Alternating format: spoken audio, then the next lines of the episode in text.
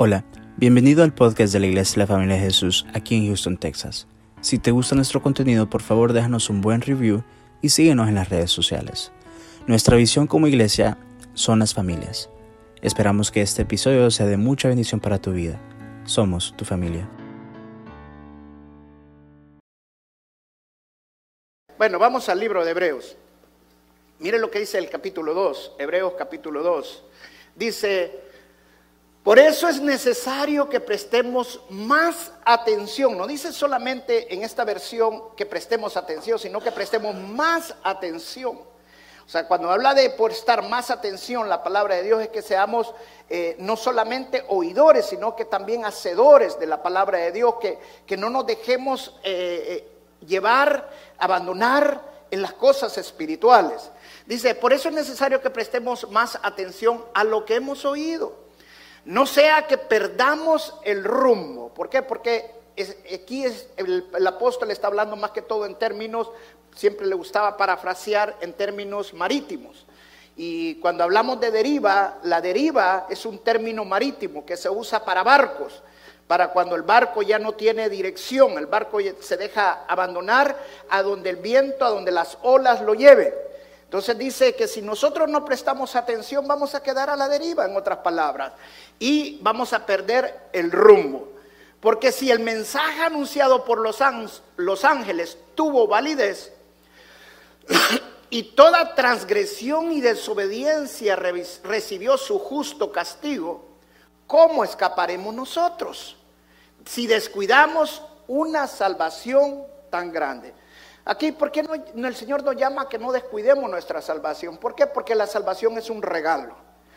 Pero como es un regalo, Dios quiere que aprecies lo que Él te ha dado. O sea, no, no, hicimos nada para ganarlo. Simple y sencillamente Dios nos lo dio. Entonces aquí lo que está diciendo, si Dios nos ha dado una salvación tan grande y cada cristiano que realmente conoce del Señor y llega a valorar la salvación, tiene que apreciar la salvación como el regalo más grande que ha recibido en su vida. Eso significa que no la tiene que descuidar. Y es lo que está diciendo aquí el apóstol. Entonces dice, esta salvación fue anunciada primeramente por el Señor. Y los que la oyeron no las confirmaron. A la vez Dios ratificó su testimonio acerca de ella con señales, prodigios, diversos milagros y dones distribuidos por el Espíritu Santo según su voluntad. En otras palabras, todas las manifestaciones que nosotros vemos del Espíritu Santo es simple y sencillamente una confirmación de que nuestra salvación es real. O sea, cuando nosotros vemos gente sanada, cuando nosotros vemos gente liberada, cuando nosotros vemos diferentes milagros, prodigios y señales, Simple y sencillamente nos deben encaminar o nos deben enfocar a que nuestra salvación es verdad, que nuestra salvación es real. ¿Por qué? Porque lo que el Señor Jesucristo hizo en la cruz del Calvario no es una leyenda, no es una fábula, fue algo que pasó, algo que ocurrió y todo lo que hemos creído lo recibimos. Amén. Amén. Ahora, la deriva es, cuando digo el peligro, el, tema de la enseñanza ahora es el peligro de dejarse a la deriva o dejarse abandonar espiritualmente. Es un peligro. Hace tiempos vi una película de, eh, ¿cómo se llama este actor? Tom Hanks. Y la película era muy buena, Cast Away, no sé cuántos la han visto. Él era trabajador de FedEx. Y en la película él tiene un accidente yendo en un avión de FedEx y cae al mar. Y él logra sobrevivir, es el único que sobrevive, y logra llegar a una isla. Pero la isla, solamente él vive en la isla, nadie más. es una isla muy pequeña, pero él vive en esa isla. Y logra encontrar entre las cosas que iban en el avión una pelota de voleibol. Y entonces, como él no tenía con quién hablar, se hace amigo con la pelota y le llama Wilson a la pelota. Entonces él se hace gran amigo de Wilson. Platica con Wilson, cuida de Wilson, hace un grande diálogo con Wilson. Pero en una de esas, él está en una balsa que él mismo ha hecho con troncos y todo. y se mete al mar, el mar estaba infectado de, tiburones, y se metió al mar con la balsa, pero de repente las olas le empezaron a golpear y le arrebataron la, pelota, que era Wilson, y la pelota quedó a la deriva. Entonces Tom Hanks empieza a gritarle, Wilson, Wilson, Wilson, te voy a rescatar, no te preocupes. Y no le importa y se tira al mar infectado de, tiburones para rescatar a Wilson, pero las olas le estaban llevando a, Wilson para otro lado y él le seguía gritándole, Wilson, no te vayas, Wilson, te voy a llegar. Al final de la, historia es que el pobre Wilson, la, las olas se lo llevaron, él no pudo agarrar a Wilson, él regresa a la balsa llorando por el pobre Wilson, que no pudo hacer nada. Ahora, ¿por qué traigo esta historia?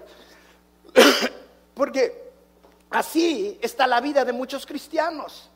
Nosotros como pastores los vemos que se están dejando abandonar, Vemos que están a la deriva y como Wilson le gritamos, hermano, hermanita, por favor, no dejes eso. Y por mucho que hacemos, no quieren hacer caso, no quieren venir de regreso y entonces se terminan dejando a la deriva y es un gran peligro. Es un peligro abandonarse. ¿Por qué? Porque nuestra salvación está en juego. Nuestra salvación no es simple sencillamente algo que no lo debemos de ver así por así. Debemos de cuidarla. ¿Y cómo debemos de cuidarla? Perseverando en las cosas de Dios. No es fácil perseverar en las cosas de Dios, se los he dicho una y mil veces. No es fácil perseverar en la iglesia, no es fácil perseverar en un ministerio, no es fácil perseverar pastoreando una iglesia, no es fácil perseverar dirigiendo un ministerio de niños, un ministerio de mujeres, un ministerio de, de estudios bíblicos, no es fácil. Pero necesitamos perseverar, porque hay premio cuando perseveramos. La palabra dice que los que perseveran alcanzarán la salvación. Amén. Entonces necesitamos realmente perseverar nosotros. Ahora, ¿qué sucede cuando nosotros nos dejamos a la deriva? Siempre que usted se deja abandonar, siempre que usted se deja a la deriva, fíjese bien, la deriva nunca lo va a llevar a que usted sea más santo sino que lo va a desplazar siempre la impiedad.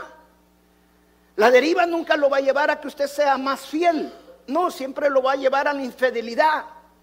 La deriva nunca lo va a llevar a que usted sea bondadoso, no siempre lo va a llevar y lo va a desplazar a la maldad. ¿Por qué? Porque nuestra palabra de Dios, la palabra que Dios nos ha dado es la que limpia nuestro camino. Dice, ¿con quién limpiará el joven su camino? Con la palabra de Dios. Pero si nosotros nos abandonamos de la palabra de Dios, nos abandonamos de las cosas espirituales, quedamos a la deriva y es un peligro porque el peligro es que quedar a la deriva, los vientos que están del mal nos van a desplazar siempre al mal, nos van a desplazar siempre a donde las cosas no están bien. Ahora, se ha hecho un estudio de acerca del ser humano y el ser humano tiende a abandonarse. El ser humano tiende a aburrirse de las cosas que hace habitualmente y le aburren, le fastidian y, tiende a abandonarse porque somos seres emocionales. Eso significa que, por ejemplo, un estudiante que todo el tiempo está estudiando y está bajo presión de estudios y todo, llega un momento que se cansa de tanto estudiar y se termina abandonando. O una persona que tiene un trabajo ya por mucho tiempo y el hábito de estar yendo a este trabajo y trabajo todos los días y trabajo de levantarse tales horas y hacer lo mismo y todo. Llega un momento que le parece fastidioso y termina abandonándose. El matrimonio al principio nos parece maravilloso, los primeros años, los primeros, es, todo es maravilla, pero llega un momento que todo nos empieza ya a parecer algo fastidioso eh, cuando especialmente cuando vienen los roces, los choques, y nos terminamos abandonando el matrimonio, descuidando nuestro matrimonio, no cuidando el amor, no cuidando el aprecio, no cuidando la comunicación. Y entonces nos dejamos abandonar y así es en cada área, especialmente cuando hablamos de la iglesia.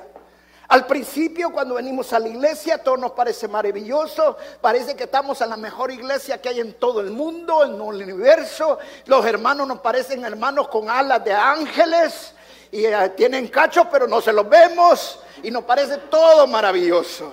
Pero después de cierto tiempo, el hábito de estar en la iglesia, el hábito de ser algo en un ministerio, el no poder soportar a hermanos que son insoportables, el no poder perdonar, hace que también nosotros nos abandonemos y quedemos a la deriva.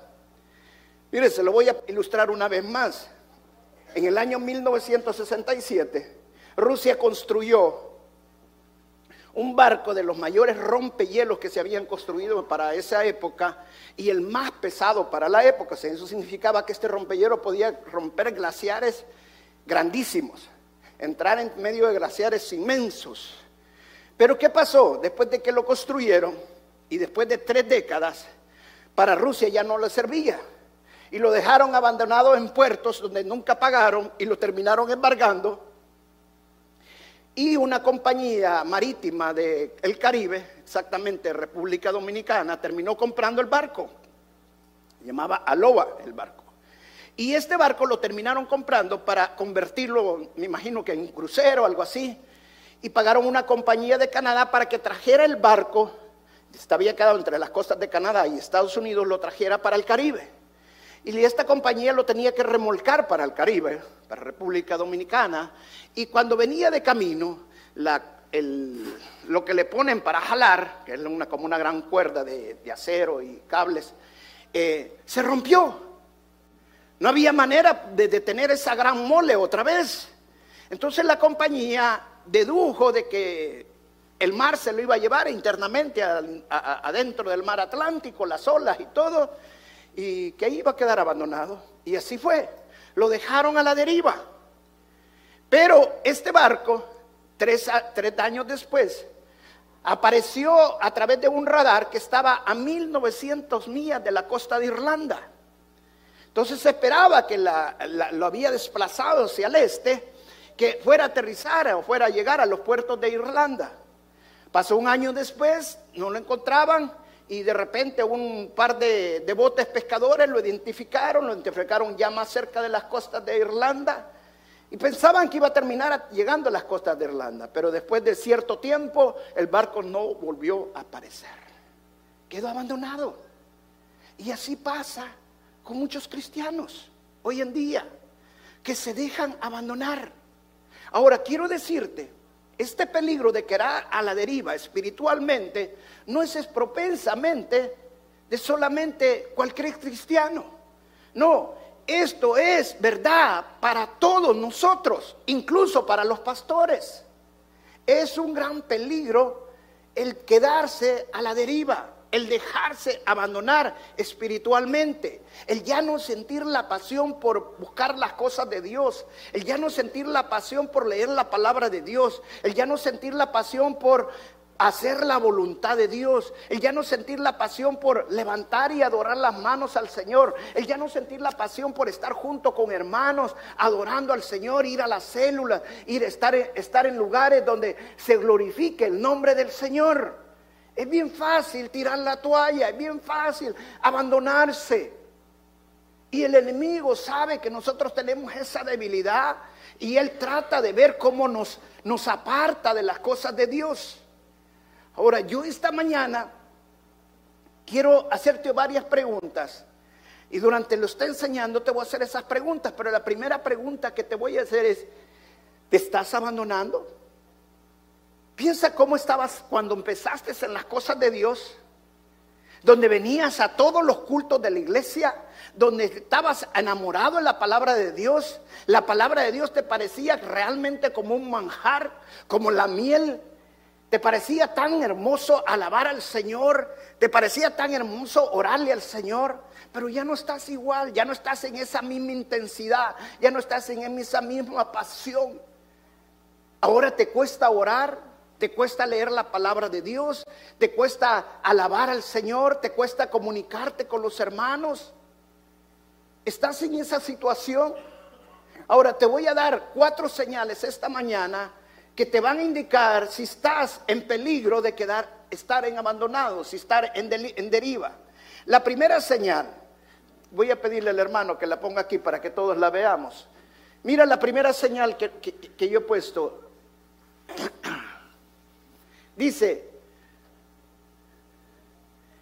me alejo cuando escucho la palabra de Dios, pero mi vida no cambia. La primera señal que nos va a dar que estamos dejando, nosotros nos estamos abandonando, es cuando nosotros nos, nos alejamos, cuando estamos escuchando, estamos poniendo atención a la palabra de Dios, supuestamente, pero no hay cambios en nuestra vida. Y esto es bien, esto es bien importante. ¿Por qué? Porque todos sabemos que hay problemas en nuestra vida. Cuando venimos a los pies del Señor, cuando venimos buscando de Dios, todos nosotros sabemos que hay algo que necesitamos cambiar. Muchos tenemos problemas con el enojo. Muchos tenemos problemas con la mentira. Hay quienes tienen problemas con la infidelidad. Hay quienes tienen problemas con algún vicio, alguna atadura.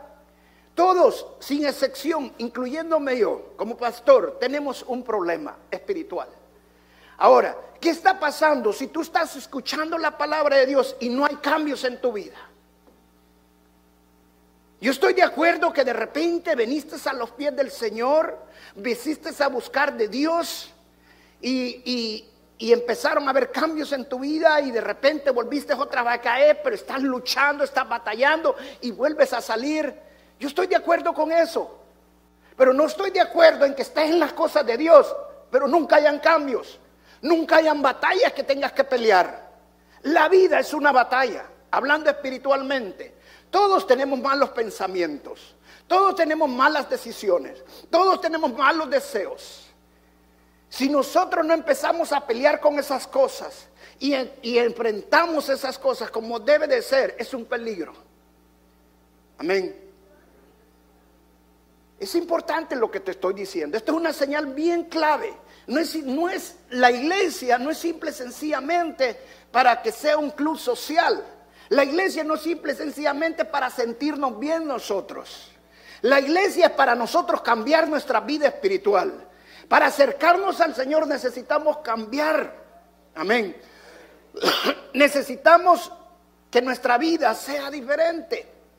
Mire lo que dice claramente en el, libro de, Santiago, dice, es un gran peligro ser solamente oidores y no hacedores de la palabra.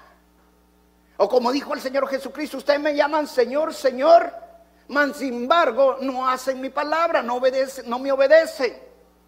¿Por qué? Porque venir a la iglesia, venir buscar de Dios es cambiar nuestras vidas. El objetivo de nosotros, de los pastores, no hacer sentir bien a los hermanos. Tampoco nos lo quiero hacer sentir mal.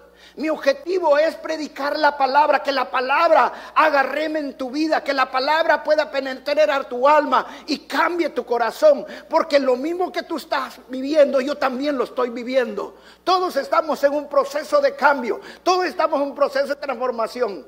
Pero si estamos aquí y no estamos cambiando, hay un peligro. Podemos quedar muy prontamente a la deriva. Amén. Y eso es bien peligroso. Y eso nos pasa a todos. Mire, escuchaba la historia de un pastor en los años 1760 y algo. Es un pastor bautista. Y esta historia es bien impresionante porque fue el primer pastor en Inglaterra que tuvo la primera mega iglesia llegó a tener más de mil personas en los años 1700. Pero de repente él entró en apatía, de repente entró en desánimo y se fue abandonando, se juntó con un pastor unitario, quien lo enfrentó con su doctrina, él terminó confundido, le escribió a otros pastores que ya no creía que Jesús era Dios y que cambiaba su doctrina, poco a, poco a poco la iglesia se fue quedando vacía hasta que te quedó sin iglesia. ¿Por qué? Porque se dejó abandonar. Pero dice Warren Brisby acerca de este pastor, dice que un día él venía en el tren y a la par de él venía sentada una joven que venía leyendo un libro de himnos. Y uno de los himnos que venía leyendo es un himno que él escribió cuando comenzaba en el Evangelio cuando apenas tenía 22 años.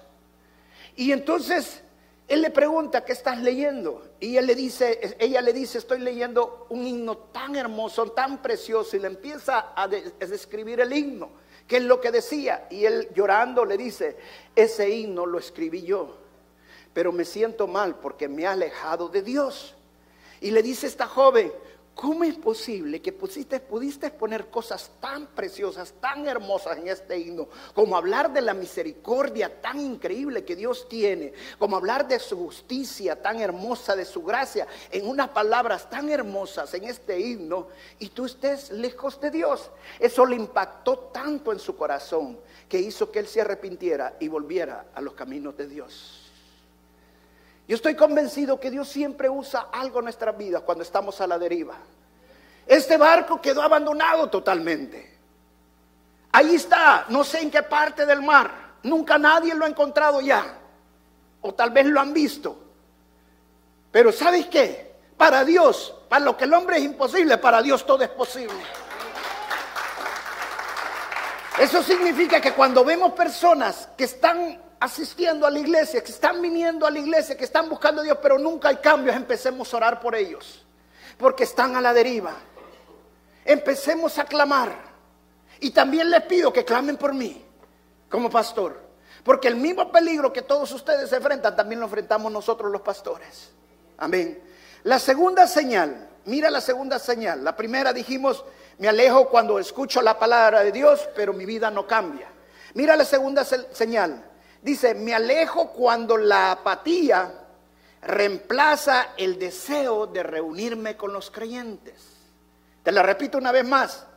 Me alejo cuando la apatía reemplaza el deseo de reunirme con los creyentes. ¿Qué es la apatía?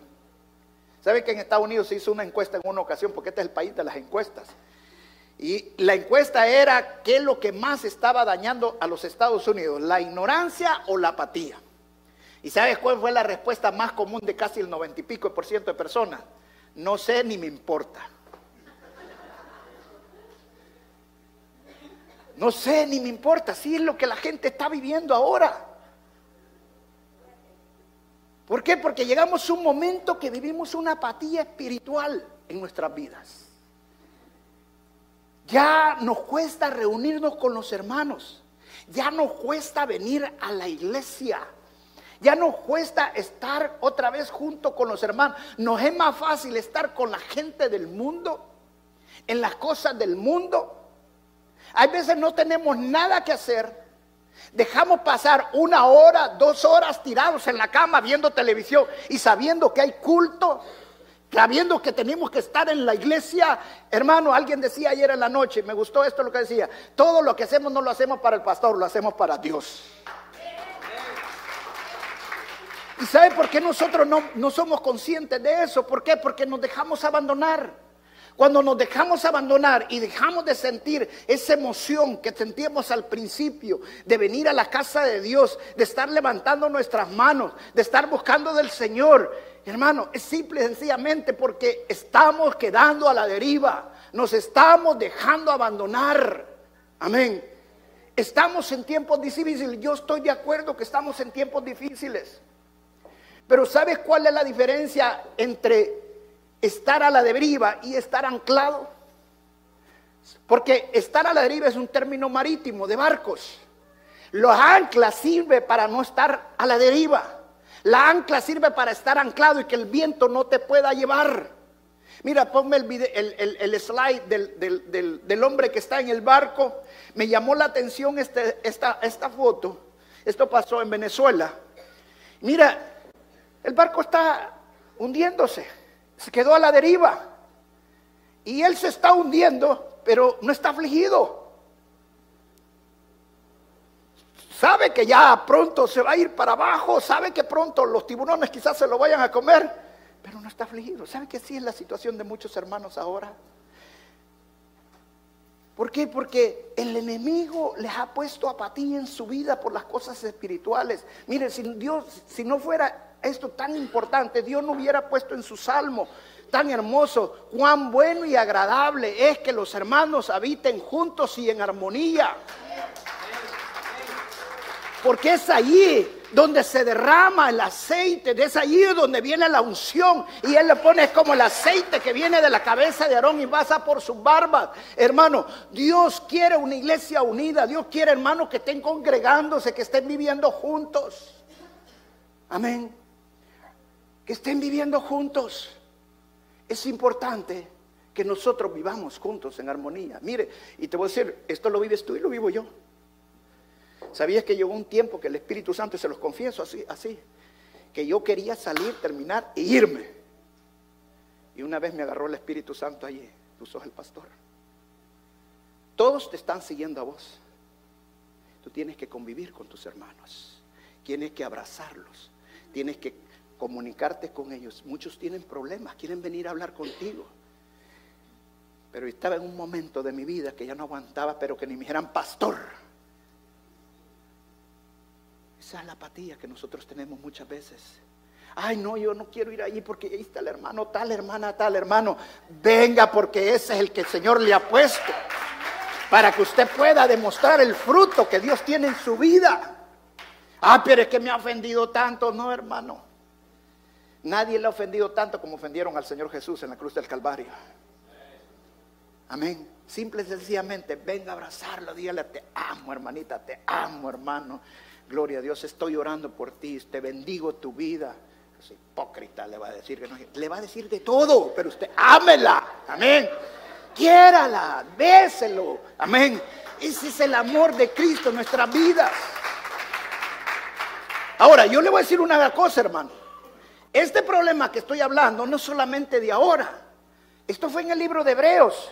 Mire lo que dice en Hebreos capítulo 10, verso 25. Mire lo que dice allí, en esa parte, Hebreos capítulo 10, verso 25 dice, no dejemos de congregarnos como costumbran hacerlo algunos, sino amémonos unos a otros, con mayor razón ahora que vemos que aquel día se acerca. No es porque tú vivas en una cochera te vas a hacer carro. O en un garage te vas a hacer carro. No es porque vengas a la iglesia que te vas a hacer cristiano. Pero si realmente amas al Señor, si realmente estás buscando de Dios, vas a desear estar en la iglesia de Dios. Porque es mejor un día en su atrio que mil fuera de él. Amén. Todos tenemos cansancio, hermano. ¿Usted cree que yo no me canso? ¿Usted cree que el pastor Omar no se cansa? ¿Usted cree que el pastor, el, perdón, el hermano Antonio no se cansa, el hermano Melvin? Y, pero están siempre buscando de Dios. Y oro por ellos para que no entren en apatía. Y he visto hermanos que han estado con fuego buscando y de repente. Aquí bromeando, yo lo voy a decir jugando. Le digo, hermano José, que, que, lejos vive porque no lo vi en la iglesia. Yo creo que yo soy uno de los que más lejos vivo. Y a veces tengo que venir hasta tres, cuatro veces aquí. No hay pretexto, no hay justificación para decir que no puedo buscar de Dios. Amén. Si Dios tiene mi casa para mí, yo tengo que buscar esa casa. Sea donde sea, esté donde esté. Amén. Primero son las cosas de Dios y todo lo demás va a venir por añadidura.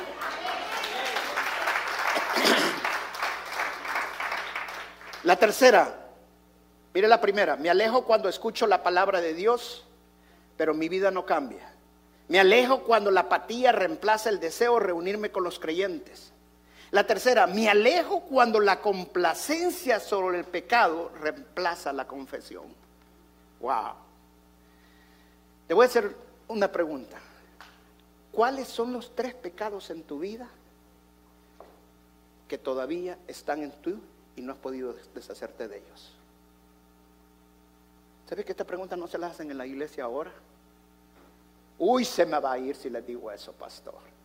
Cuidadito, pues que se vayan. ¿Cuáles son los tres pecados en tu vida que sabes que están en tu vida y no estás luchando con ellos? El peligro más grande de un cristiano es no confesar sus pecados. Todos necesitamos alguien para confesar nuestros errores. Todos necesitamos confesarle a Dios lo mal que estamos. Pero si tú no sos consciente de ese pecado que está en tu vida y continuamente no vienes a los pies del Señor y le vienes a pedir de que por favor te cambie, que por favor quite ese pecado que ya no quieres seguir, hermano, Yo te voy a decir, nosotros tenemos el Dios de la misericordia, tenemos el Dios de la restauración. Dice la palabra claramente que Él vino por los que estaban perdidos. Y tú y yo estábamos perdidos. Ahora, pero el mayor error de los cristianos hoy en día es creer porque estamos en la gracia y la palabra dice claramente que el pecado ya no tiene poder sobre nosotros. Pero muchos y malinterpretan esto y creen que como el pecado está en poder, ya no está en poder de nosotros, piensan que ya no van a pecar. Ese es el mayor error que muchos cristianos cometen. El pecado ya no puede reinar por ti o reinar en tu vida, pero siempre vas a seguir pecando, porque el mal está dentro de nosotros y lo dice claramente el apóstol Pablo. Y mira, de esto escribió claramente el apóstol Juan. Vamos a primera de Juan, capítulo 1, verso 8 y al 10. Aquí dice tres sí el apóstol Pablo. Cuando habla de sí está afirmando algo. La primera, en el verso 8, si afirmamos que no tenemos pecado, en la versión NBI, nos engañamos a nosotros mismos y no tenemos la verdad. En otras palabras, usted no puede decir que no tiene pecado. Deje de andar juzgando al otro, porque usted tiene una vida más grande en su vida que la que tiene el otro. Nos gusta ver las tías del hermano, pero no la vida que nosotros tenemos. Mira el segundo sí. Si confesamos nuestros pecados, Dios es fiel y justo y nos los perdonará y nos limpiará de toda maldad. Hay un peligro que nosotros no confesemos estos pecados. Si nosotros no confesamos estos pecados, hermano, estamos en peligro de muy pronto estar a la deriva. Y uno de los problemas de nosotros es pensar y compararnos siempre con otro que está peor que nosotros. No, hermanito, ese peor, nada es lo que yo estoy peleando, ese está peor que mí. Mira, un pastor una vez predicó del pecado de los santos. Y vino un hermano de la iglesia y se le acerca, pastor, por favor, usted mismo nos ha enseñado que el pecado en los cristianos ya no es lo mismo. Tiene razón, me dijo. Es peor ahora. Porque ellos ignoran y nosotros no somos ignorantes. Sabiendo hacer lo bueno y no lo hacemos. El pecado es verdad, es real. Es una lucha continua y constante. Pero Dios nos ha dado una manera de podernos liberar con el pecado hasta que nos vayamos con Él. Amén. Ella no reina sobre nosotros, ya el Señor Jesucristo nos libró de ese poder, pero tenemos que estar confianzando continuamente el pecado que todavía estamos luchando en nuestra vida. Aprende a reconocer tus pecados, confiésale al Señor. Y si no puedes, venga a tu pastor, habla con él y oren juntos y clamen juntos, porque el único que te puede liberar, el único que puede sanarte, el único que puede traer realmente la restauración a tu vida es nuestro Señor Jesús. La cuarta y la última. Voy a repetir las tres primeras para que, porque son importantes. Me alejo cuando escucho la palabra de Dios, pero mi vida no cambia. Es triste. Que estás, no estás poniendo atención, como decía el verso que leímos. peligroso es no poner atención, porque prontamente vamos a estar sin rumbo.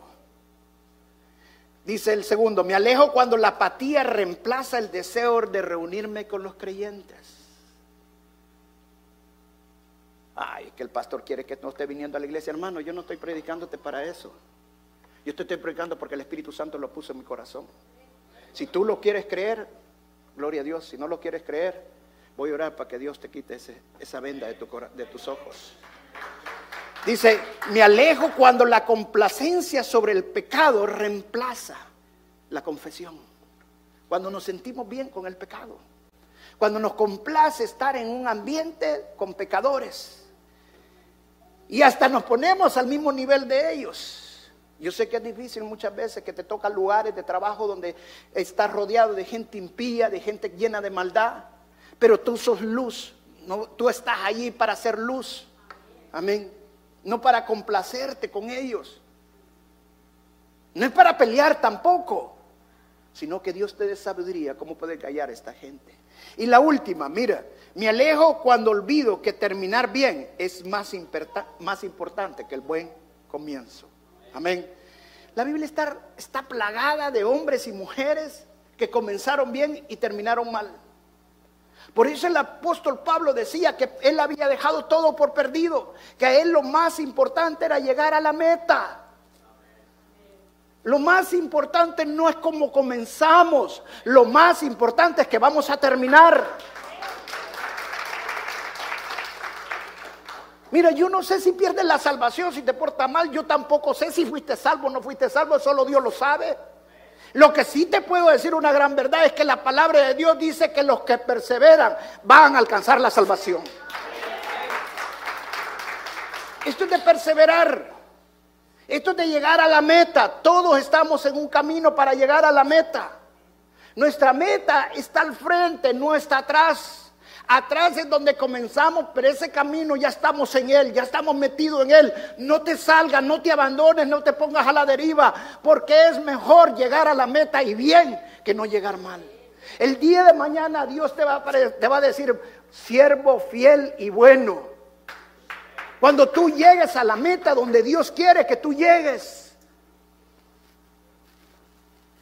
Si tú tomas la iglesia, si tú tomas las cosas de Dios como algo emocional, como algo para sentirte bien, como algo para, para sociabilizar, hermano, pronto vas a estar a la deriva.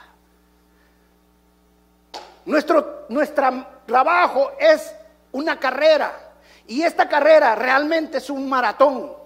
Pero el maratón que nosotros estamos peleando, que estamos tratando de llegar, está adelante de nosotros. Y para llegar adelante, nosotros tenemos que buscar al Señor primero. Él siempre debe ser nuestra meta. Mira, si no el caso de Sansón, un escogido de Dios. Dice que Dios le había dado un gran poder, una gran unción, una gran fuerza. La fuerza realmente no estaba en su pelo, estaba en la fe. Pero Sansón tenía un problema que nunca lo confesó. Él sabía que tenía ese problema, pero nunca se lo puso a los pies del Señor. Peligro es estar en la deriva. Y una vez le cortaron el pelo y Dios lo ayudó. Le volvieron a cortar el pelo y Dios lo ayudó. Pero hasta el momento que le cortaron y entró a la peluquería del diablo y le cortaron totalmente su pelo. Entonces, fíjense lo que él dice. No, la, última vez le cortaron el pelo, la otra no era el pelo. Pero mire lo que dice Sansón. Otra vez Dios me va a ayudar. Otra vez voy a salir de esta. Y ya no salió ya no salió. No pienses que quedar a la deriva. Dios siempre va a estar allí. Claro, Dios está en todas partes. Pero no todo se va a manifestar en tu vida como Él quiere manifestarse cuando tú te dejas abandonar. Dios quiere atraerte con lazos de amor otra vez. Dios quiere que busques al Señor otra vez. Amén. ¿Cuánta gente vino a los pies del Señor no por buscar de Dios, sino por una conveniencia, por un amor, por un hombre, por una mujer, por cualquier cosa? Y se terminan dejando a la deriva porque realmente no estaban buscando de Dios. Es malo cuando no tenemos el motivo, el motivo correcto de buscar de Dios. Nuestro único motivo, nuestra única mirada debe estar en el Señor Jesús. Amén. En conclusión, quiero decirte esto. La única manera que no vamos a estar a la deriva es que estés anclado. Dicen que los portaaviones de los Estados Unidos son los que tienen las anclas más pesadas, usan dos anclas, y que cada ancla pesa 60 mil libras. Estos barcos tienen tan pesadas sus anclas que pueden venir huracanes, pueden venir lo que sea y no los mueve. ¿Y sabes por qué? Porque lo que tienen ellos adentro tiene tanto valor, tantos millones que vale, que ellos tienen que proteger eso. Pues así te voy a decir, lo que tú tienes es la salvación. Y la salvación es tan grande en tu vida que tienes que cuidarla. No es un juego. Cuida tu salvación. No te dejes poner a la deriva, no te dejes abandonar. Yo como pastor ahí veo hermanos que están quedando a la deriva por pecados que no confesaron, por actitudes que no han cambiado. Algunos, gracias a Dios, he tenido la gracia de poder exhortarlos, otros no. Y, por los que no lo he hecho se han terminado totalmente yendo a la deriva. Los otros han quedado medio enojados, pero al final han terminado bien. Pero lo que nunca les dije nada, después me siento yo mal. Simple y sencillamente porque no tuve el valor de poderles decir la verdad. Pero Dios nos demanda, a los pastores también, que volvamos a exhortarnos. Dice la palabra, no dejen de reunirse para exhortarse unos a otros. Para exhortarse unos a otros. Hermano, exhortémonos unos a otros. Y no te enojes cuando te exhorten. No te enojes. Mire, a mí hasta, hasta Johnny me exhorta. Sí, un día me agarró Johnny y me dijo un montón de cosas. Y yo, wow, y al pastor Omar, ¿por qué no le dices eso? Me dijo, ah, no, porque él no me dijo. Usted sí me dijo. Vaya, pues dije yo. Mira lo que dice la palabra, ¿dónde nos debemos de anclar? Dice la palabra en el libro de Hebreos 6. Vamos a leer desde el verso 18, pero leamos la, la parte B. Mira, aquí lo tiene el hermano. La parte B dice, tengamos un estímulo poderoso los que buscando refugio nos aferramos a la esperanza que está delante de nosotros. El anclarse es poder tener la esperanza allá adelante, no atrás. Tu salvación es en el presente, pero llegar a la meta es al frente, es adelante.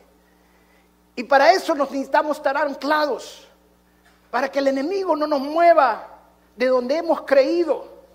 Tus convicciones tienen que estar firmes. Y dice, tenemos como firme y segura ancla del alma una esperanza, que es la que está delante, que penetra hasta detrás de la cortina del santuario. Y esa esperanza es nuestro Señor Jesucristo. La única esperanza segura es nuestro Señor Jesús.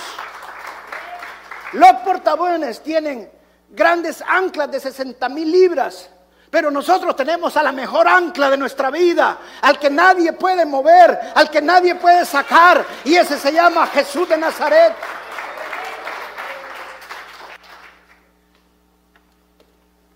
Hay un peligro el alejarse de Dios. Y yo quiero que me contestes esta pregunta, porque esta pregunta es clave para tu vida. Es una pregunta que cada cristiano que está a la deriva se lo debería de hacer.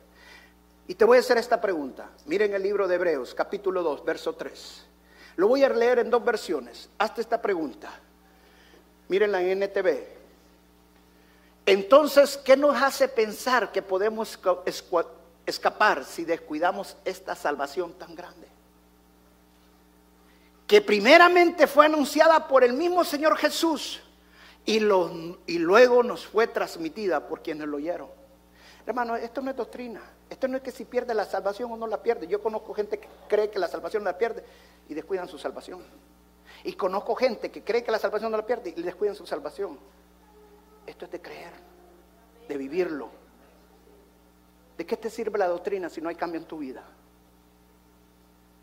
Míralo como dice la NBI. ¿Cómo escaparemos nosotros si descuidamos una salvación tan grande? Esta salvación fue anunciada primeramente por el Señor y los que lo oyeron nos la confirmaron. En conclusión, y para terminar, hermano, es fácil dejarnos abandonar en las cosas espirituales. Van a haber muchas situaciones en nuestras vidas que nos van a querer abandonar, nos van a querer que quedemos al abandono. Hermanos que nos han hecho daños, el pastor nos hizo daño, las situaciones en la iglesia mi esposa, mi esposo, mis hijos, en la economía, la salud, muchas cosas. No te dejes abandonar. ¿Cómo vamos a escapar nosotros si descuidamos una salvación tan grande? Si ya viniste a los pies del Señor, yo tengo que estar con el Señor todo el resto de mi vida. No me puedo dejar abandonar. Yo sé que esta palabra no ha sido fácil.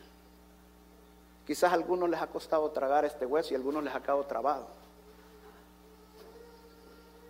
No es fácil, pero si el Espíritu Santo me la puso el día de ayer, donde yo salí de mi casa, que no sabía que iba a predicar ahora, pero yo sabía que el Espíritu Santo siempre me respalda. Y estando aquí el Señor me dijo, muchos se están dejando abandonar y eso es un gran peligro. Y es cierto. Iglesia, te lo digo con todo el amor de mi vida, como pastor te lo digo, no te dejes abandonar. No importa cuánto tiempo tengas de estar en la iglesia, desde que nacimos estás en la iglesia. No importa si tienes dos años de estar aquí. No importa cualquier situación por la que viniste. Si Dios te trajo, no te olvides de la misericordia de Dios.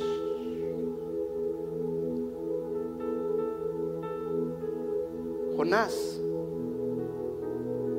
estuvo en el fondo del gran pez. Muchos dicen que fue una ballena. La Biblia no lo dice, solo dice un gran pez. Estando en el fondo de ese gran pez, entendió que se había dejado abandonar. Estando en el fondo de ese gran pez, le hizo una promesa a Dios, Señor, si me sacas de esto, Señor, ¿cuánto nos ha pasado eso? Sí, Señor, si aquí me sacas. Mira, a mí me tocó ir a traer un hermano a la cárcel. Él solo puso el pie afuera, pastor. Nunca más quiero volver a estar aquí. Le doy gracias a Dios porque me ha sacado. Hoy sí voy a buscar de Dios. Me vino a la iglesia. Hoy sí, Señor. Una hermana que tenía un problema serio en su matrimonio. Estaba a punto de divorciarse. Dios hizo un milagro en sus vidas. Cambió totalmente ese matrimonio. Hoy sí esta gente no se va a mover de buscar de Dios. A los tres meses necesitamos disfrutar nuestra vida. O sea que venir a la iglesia no es disfrutar. Les es pesado, les cargoso. Venir a la iglesia les duro. ¿Por qué? Porque no se pueden deleitar en las cosas de Dios. Y hay un salmo precioso que dice, deleítate en mí, yo concederé los deseos de tu corazón. ¿Sabe que a veces Dios pone esas cuñas, esos aguijones? Simple y sencillamente para que podamos disfrutar de Él. Hace poco una persona tuvo un medio accidente, pequeñito, podríamos decir. Pero me decía estas palabras, Dios permitió esto en mi vida para que yo pudiera reconocer que dependo de Él. Para que pudiera depender de la oración de Dios y pedirle ayuda y sanidad. Dejemos abandonar. Jonás salió del gran pez. ¿Se acuerdan la historia? Fue a predicarles. Se convirtió toda la ciudad de Nínive. O Nínive. Como usted lo quiera pronunciar. Si es español, español. O si es español, mexicano. Porque aquí todos somos mexicanos de aquí para abajo. Según los gringos.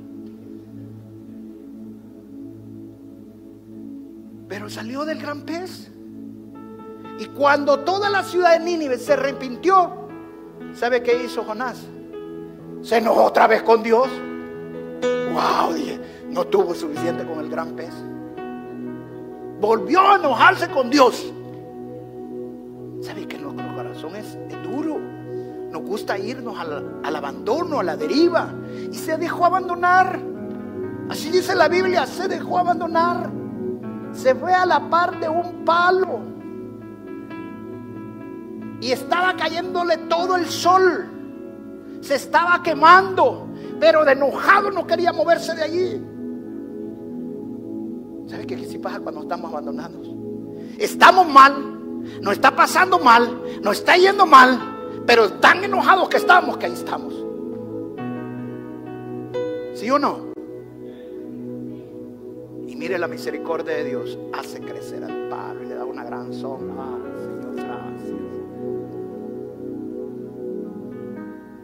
Pero vino un gusano y le comió lo que él estaba disfrutando.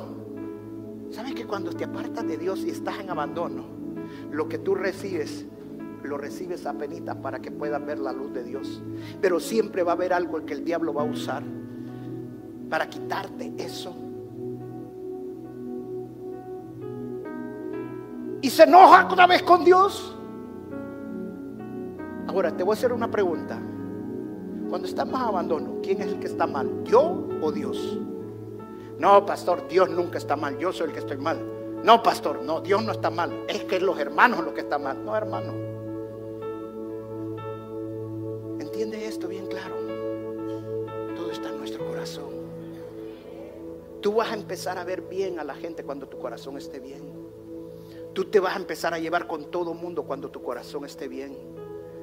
Tú vas a sentir lo mejor de lo mejor, sea donde estés, cuando tu corazón esté bien. Amén. Dale gracias a Dios, porque Él te tiene en el lugar donde Él está, donde Él se manifiesta, donde hay milagros, prodigios y señales.